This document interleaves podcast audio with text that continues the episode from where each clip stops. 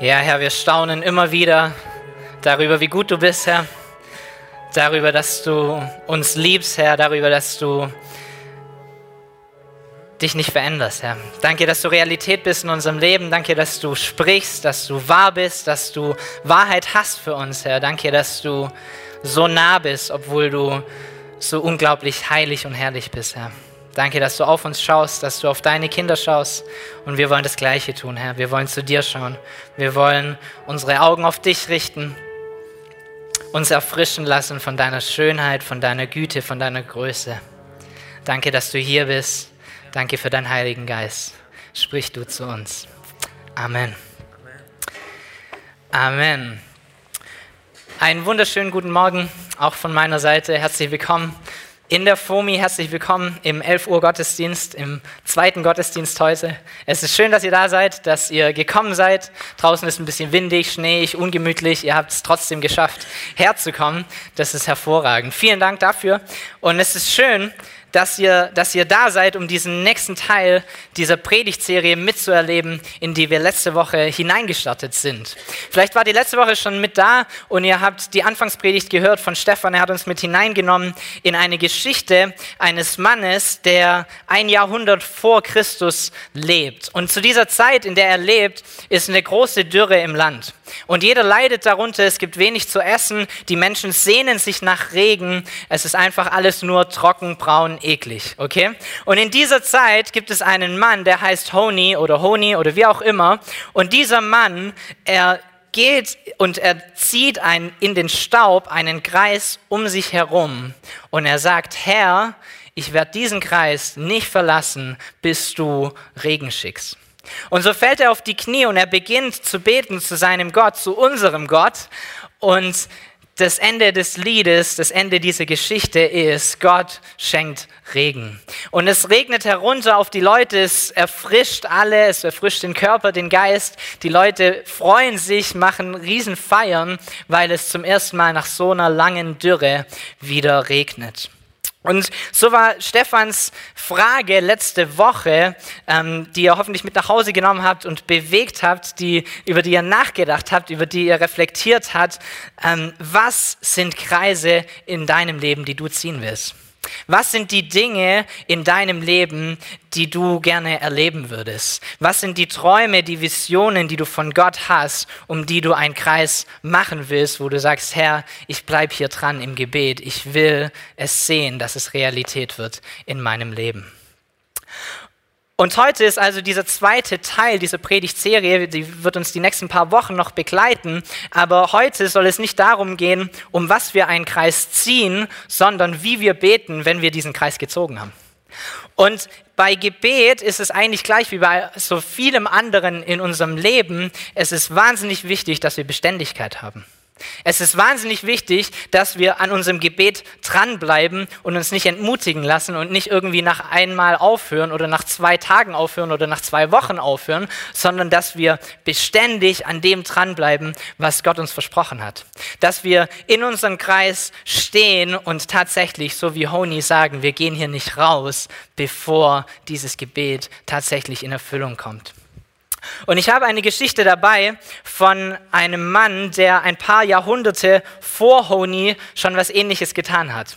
Und dieser Mann ähm, lebt in einer Zeit, in der ebenfalls Dürre herrscht. Okay, schon über zwei Jahre Dürre. Die Menschen sind genauso am Leiden, sind genauso am Hungern, haben genauso Probleme. Und dieser Mann geht und steigt auf einen Berg namens Karmel. Und er geht auf diesen Berg hoch und beginnt für Regen zu beten. Der Mann, um den es hier geht, heißt Elia. Und so betet er auf diesem Berg, er fällt auf die Knie und er betet zu seinem Gott und sagt, Herr, lass dein Regen vom Himmel fallen. Und er hat einen Diener dabei, den er losschickt, nachdem er angefangen hat zu beten. Und er sagt zu seinem Diener, geh du los, geh auf den höchsten Punkt dieses Berges und halte Ausschau, ob du irgendwo eine Wolke siehst.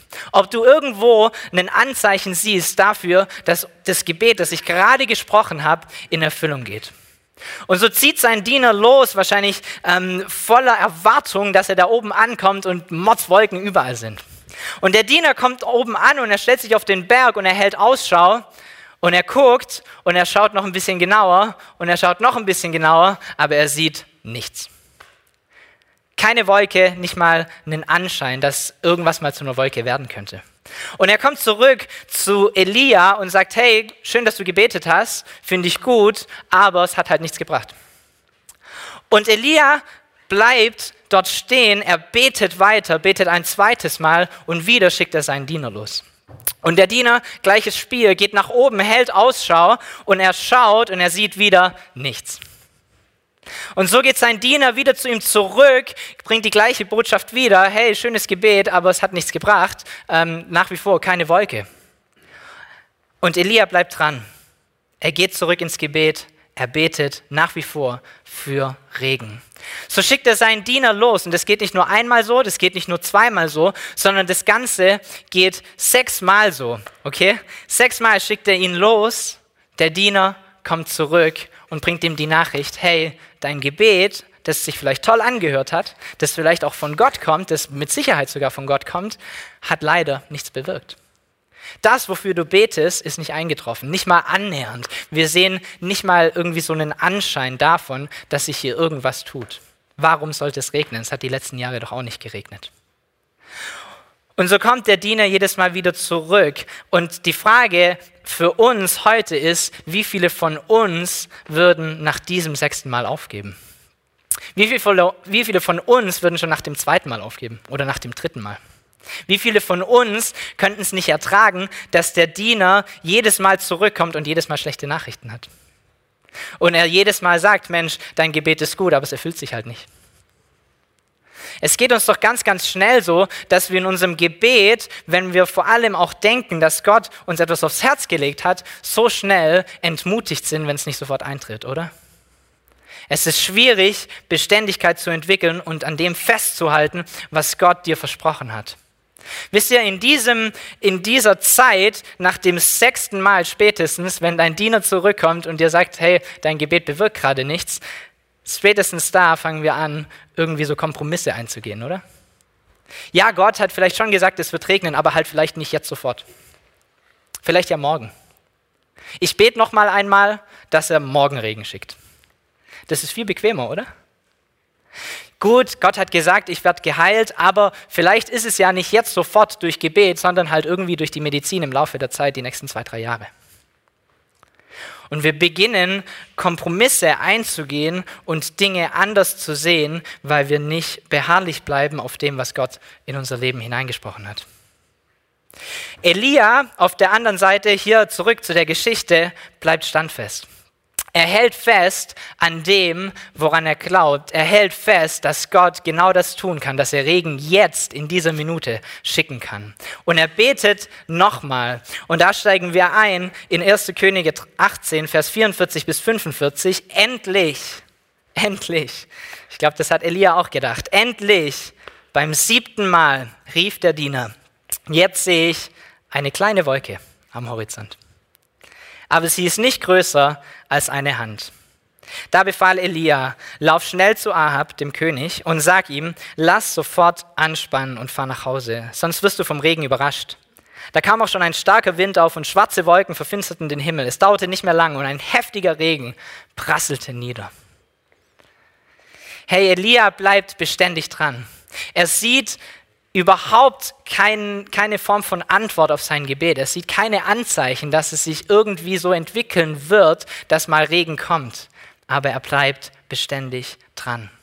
Wisst ihr, vor ein paar Monaten kam äh, hier nach dem Gottesdienst eine Frau auf mich zu und hat gesagt, ähm, gefragt, ob wir kurz beten können. Und ich habe sie gefragt, worum es geht, und sie meinte, okay, ich habe Schmerzen schon seit Monaten, wenn ich ehrlich bin, eigentlich schon seit Jahren. Und so hat sie gefragt, ob wir beten können für Heilung. Sie hat den Eindruck, heute ist irgendwie der Tag. Sag ich, super, cool, mach mal. Ähm, wir sind zum Gebet gegangen. Wir haben für Heilung tatsächlich gebetet. Und als wir fertig waren mit Beten, habe ich sie angeguckt, habe sie gefragt, und ist es besser? Und sie schaut mich an und sagt, nö. Es ist einfach, in der Situation einen Kompromiss einzugehen. Es ist einfach in der Situation zu sagen, Gott ist dran, die Heilung kommt noch. Aber ich hatte das Gefühl, dass es an dem Tag dran war, dass sie tatsächlich geheilt wird. Und sie hatte den Glauben dafür. Und so habe ich sie gefragt, was sie tun will. mit dieser Antwort, was sie tun will. Wir haben einmal gebetet, es ist nichts passiert. Und ich habe sie gefragt, ob sie Glauben hat, dass Gott es heute tun kann. Und sie hat mich angeschaut, hat gesagt, ja. Also haben wir nochmal gebetet. Und nach dem zweiten Gebet habe ich sie wieder gefragt, wie sind die Schmerzen? Stell sie mal ein oder sag sie mir, wenn vorher 100% waren, wie viel sind sie jetzt noch? Und sie hat mich angeguckt und hat gesagt, so 70. Sag ich, okay, cool, 30% wunderbar, wir bleiben dran. Und habe sie wieder gefragt, ein drittes Mal, wofür hast du Glaube? Reicht dir das? Reichen diese 70% Schmerzen statt 100% Schmerzen oder hast du Glaube, dass Gott heute alles wegnimmt? Und sie hat mich angeschaut und hat gesagt, ich glaube, Gott nimmt heute alles weg. Und wir haben ein drittes Mal gebetet und das Ende vom Lied, wunderbar, komplett geheilt, kein Schmerz und so ist er rausgelaufen. Hey, wisst ihr, wenn wir dranbleiben im Gebet, wenn wir darauf beharren, was Gott uns versprochen hat und was er gesagt hat, können wir Wunder erleben. Und oftmals verpassen wir Wunder, weil wir nach dem sechsten Mal beten aufhören. Und wir sehen die Wolke nicht mal und wir denken, Gott war so weit weg. Er hat mich wahrscheinlich nicht mal gehört. Es kommt nicht mal annähernd zu einer Wolke. Hey, bleib dran. Bleib dran in deinem Gebet. Sei beharrlich und beharre auf das, was Gott dir versprochen hat. Wisst ihr, manchmal passiert es nicht nach dem ersten Gebet. Ich glaube, ganz, ganz selten passiert es nach dem ersten Gebet. Und ich habe mal einen Satz gehört von einem anderen Prediger, der hat gesagt, unser Gebet zeigt unser Vertrauen in Gott. Seine verzögerte Antwort zeigt sein Vertrauen in dich.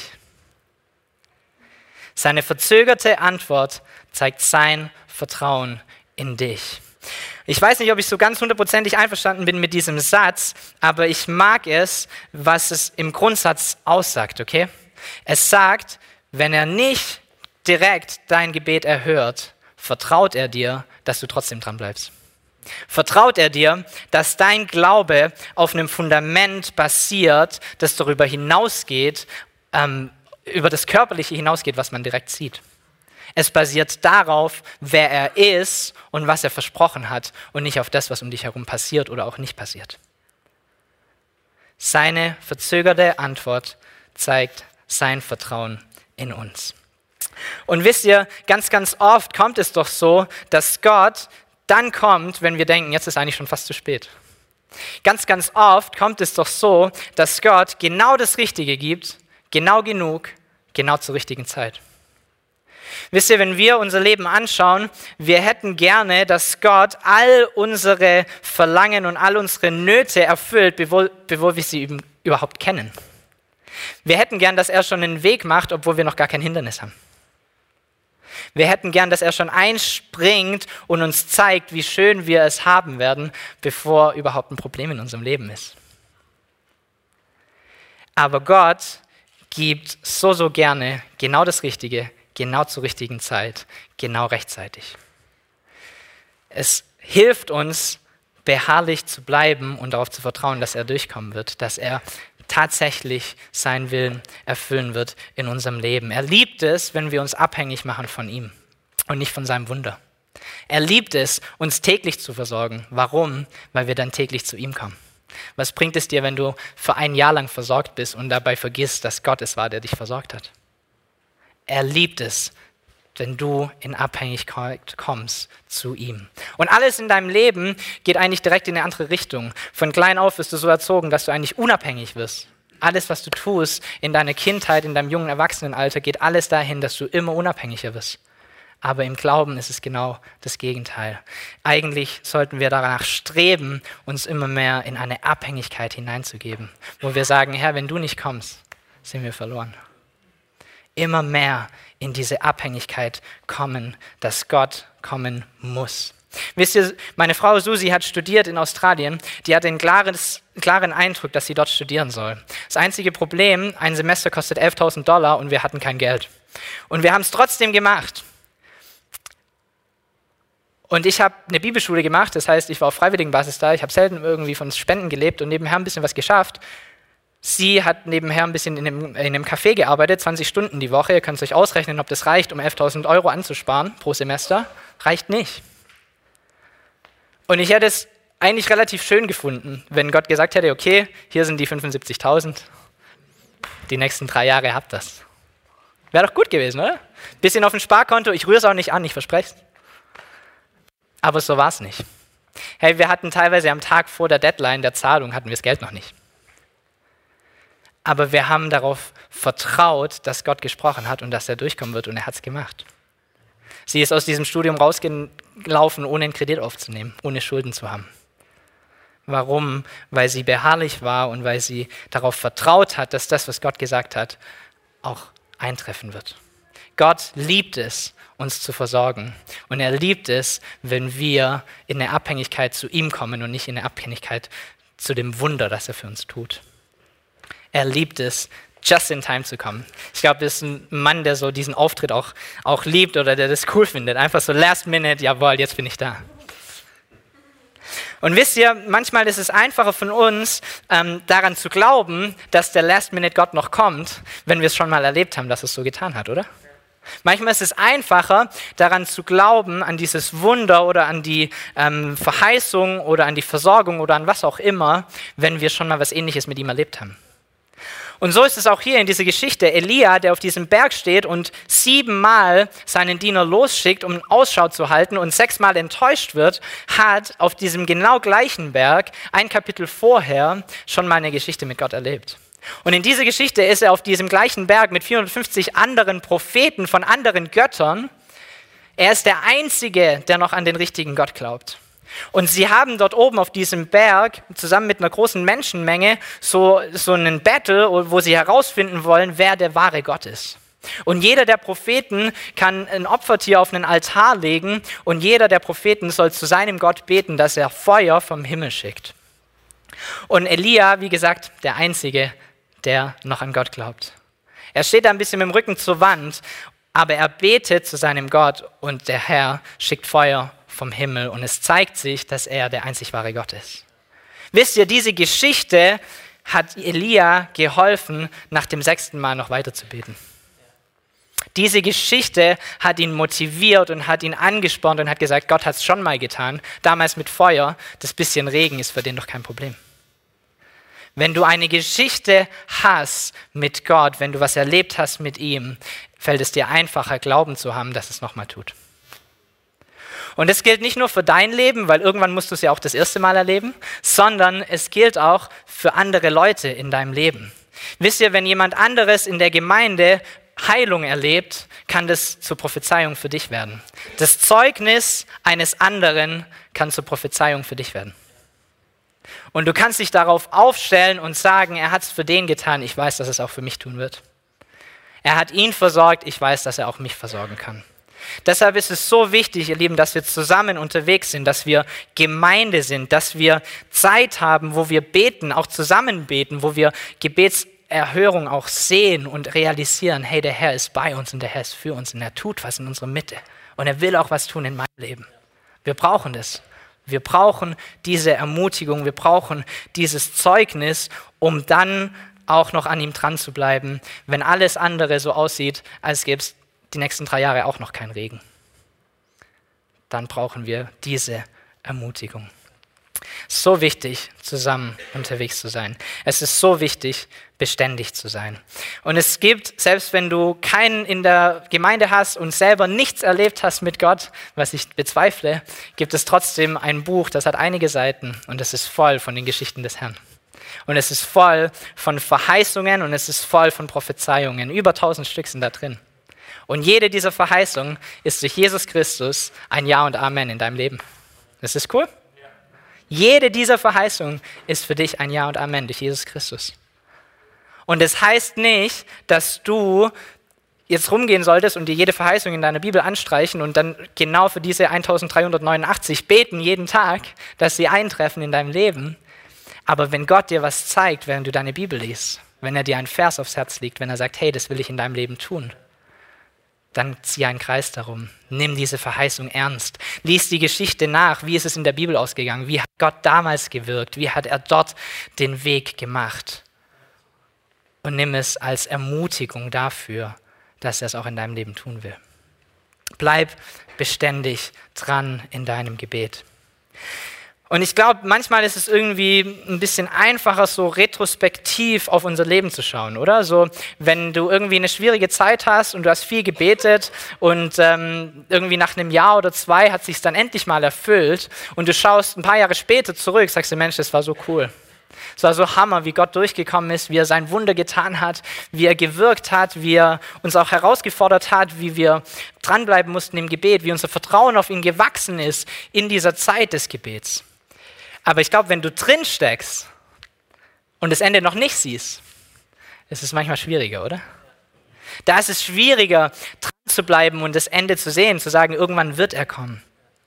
Und wisst ihr, manchmal sind wir so beständig an etwas dran und es ist trotzdem so klar, dass es nicht so kommt, wie wir gebetet haben.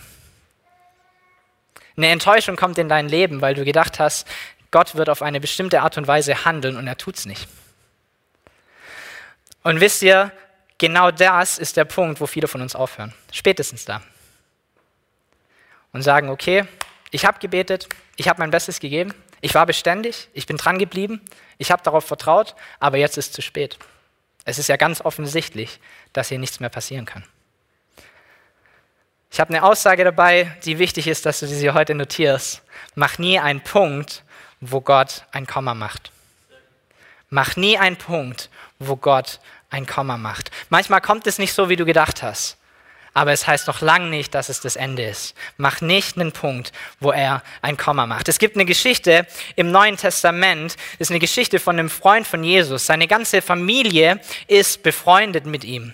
Und dieser Mann wird krank. Jesus bekommt davon mit, dass dieser Mann krank ist und er bleibt aber trotzdem in diesem Platz, wo er ist, noch zwei Tage.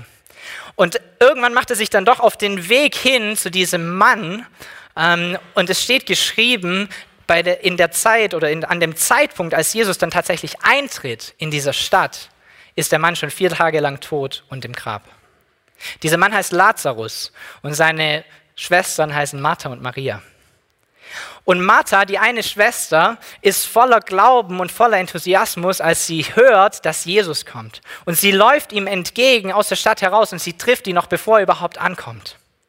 Und sie sagt etwas zu ihm, was ich richtig gut finde. Sie sagt in Johannes 21, äh 11, Vers 21 bis 22, Herr, wärst du hier gewesen, würde mein Bruder noch leben. Herr, wärst du hier gewesen, würde mein Bruder noch leben. Ich habe Glaube daran, dass du heilen kannst. Ich habe Glaube daran, dass du mächtig bist. Ich habe es gesehen, du hast andere Leute geheilt. Wenn du hier gewesen wärst, er wäre jetzt nicht tot. Du bist mächtig und du schaffst es zu heilen. Aber wisst ihr, das Schöne daran ist, sie setzt dahinter keinen Punkt. Sie sagt nicht, hey, du hättest es tun können, du warst aber nicht da, jetzt ist er tot, fertig. Sondern sie setzt ein Komma. Sie sagt, aber auch jetzt weiß ich, dass Gott dir alles geben wird.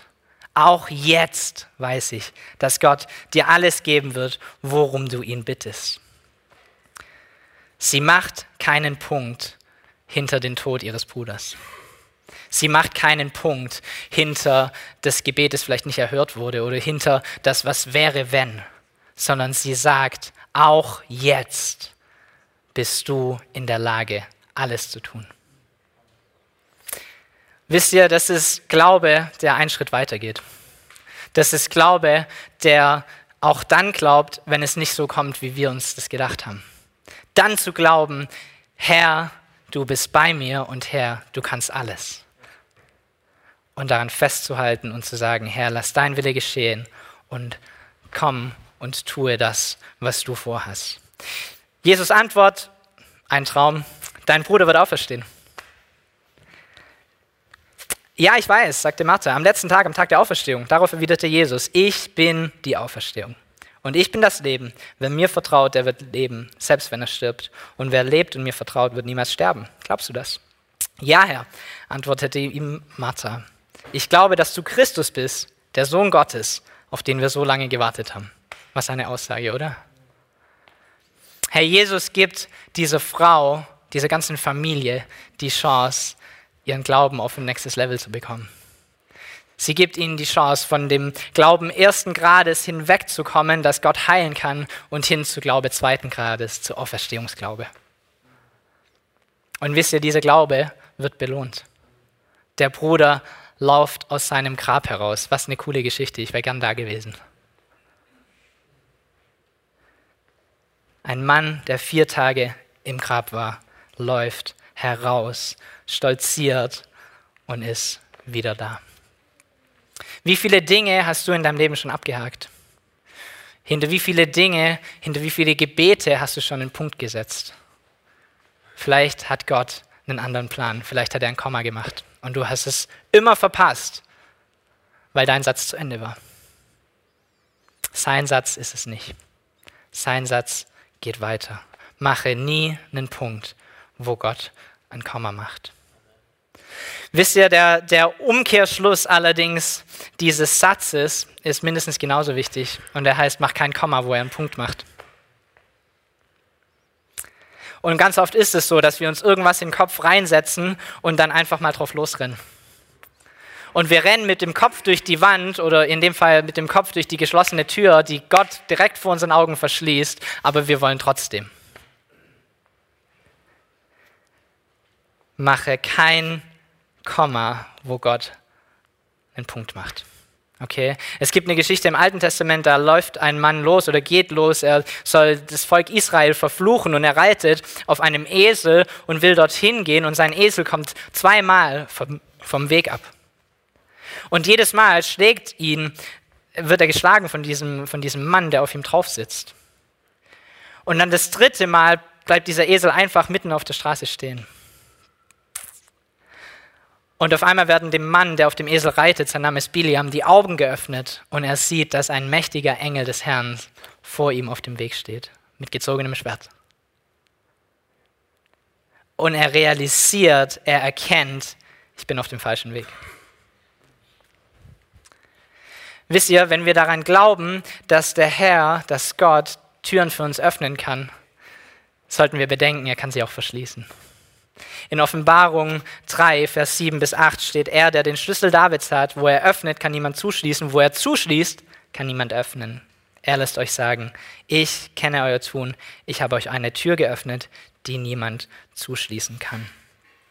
Er leitet uns durch so, so viele Arten in unserem Leben. Er, er spricht zu uns, er lässt tatsächlich Türen aufgehen, aber manche verschließt er auch, ganz bewusst. Warum? Nicht, weil das nicht der, kein guter Weg gewesen wäre, aber ganz oft, weil er halt einen besseren hat.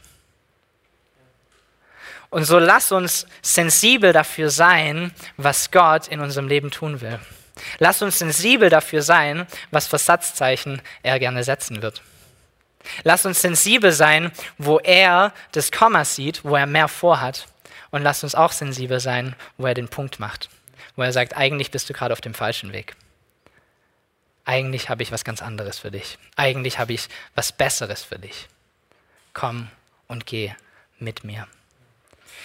Die Band darf nach vorne kommen. Wir wollen eine Zeit haben, in der wir reagieren können, in der wir reflektieren können, in der wir darüber nachdenken können, was wir vielleicht schon vor Jahren aufgegeben haben. Vielleicht hast du Verheißungen in deinem Leben gehabt, vielleicht hast du Prophezeiungen bekommen, vielleicht hast du prophetische Eindrücke bekommen, Worte von jemand, Wahrheiten, die von, von Gott inspiriert waren, die in dein Leben hineingesprochen wurden und du hast sie, wenn du ehrlich bist, eigentlich schon wieder vergessen.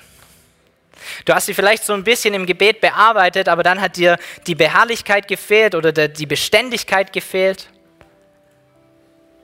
Und nach ein paar Tagen, nach ein paar Wochen ist es vielleicht noch, auch noch nicht eingetroffen und du hast es vergessen.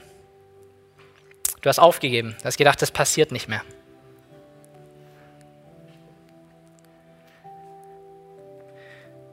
Vielleicht bemerkst du auch, dass dir allgemein einfach diese Beständigkeit fehlt und du sehnst dich danach, Dinge anzugreifen und daran zu glauben, dass Gott sie in deinem Leben tun will. Vielleicht fällt es dir auch schwer zu glauben, dass Gott überhaupt auf deiner Seite ist. Und dass Gott es gut mit dir meint. Und dass Gott alles kann. Und du sehnst dich danach, mehr Glauben zu haben, so wie Martha. Mehr Glauben zu haben. Selbst in einer Situation, die aussichtslos erscheint. Selbst in einer Situation, wo Katz oder Nuff ist, wo alles rum ist. zu sagen, Herr, auch jetzt weiß ich, dir ist alles möglich. Auch jetzt weiß ich, dir ist alles möglich. Lass uns dieses Lied zusammen singen. Lass uns diese Zeit nutzen, um Perspektive zu bekommen. Lass uns diese Zeit nutzen, um Rücksprache mit Gott zu halten, um auf ihn zu schauen, um von ihm Vision zu bekommen, von ihm sein, seine Augen, mit allen seinen Augen auf unser Leben zu sehen. Dass er dir zeigen kann, wo du ein Komma machen solltest und dass er dir zeigen kann, wo du einen Punkt hinmachen solltest. Weißt du, du kannst dich kaputt machen, wenn du für was betest, was nie in Gottes Sinn war. Gleichzeitig verpasst du so viel, weil du Dinge abhakst, obwohl er sie nicht abhakt. Vielleicht hast du ein ganz konkretes, direktes Anliegen, wo du sagst, hey, ich glaube, Gott will heute, hier und jetzt was in meinem Leben tun. Dann kannst du gern nach vorne kommen, wir beten gern mit dir. Ansonsten, wie gesagt, nimm diese Zeit wahr. Reflektier, wo sind deine Kreise? Wo sind deine Träume? Wo sind deine Visionen? Wo sind deine Verheißungen? Woran hältst du fest? Und wie willst du in Zukunft damit umgehen? Bleib beständig dran. Du weißt nicht, wie weit du weg bist von deinem Wunder. Du weißt nicht, ob es noch eine Runde laufen um Jericho ist, ob es noch einmal beten ist und den Diener wegschicken ist, aber du wirst es nie rausfinden, wenn du jetzt aufhörst. Der Weg, um herauszufinden, wie knapp du dran bist an deinem Wunder, ist beharrlich zu sein, beständig zu sein und weiter zu beten, bis es eintritt. Lass uns diese Zeit nehmen.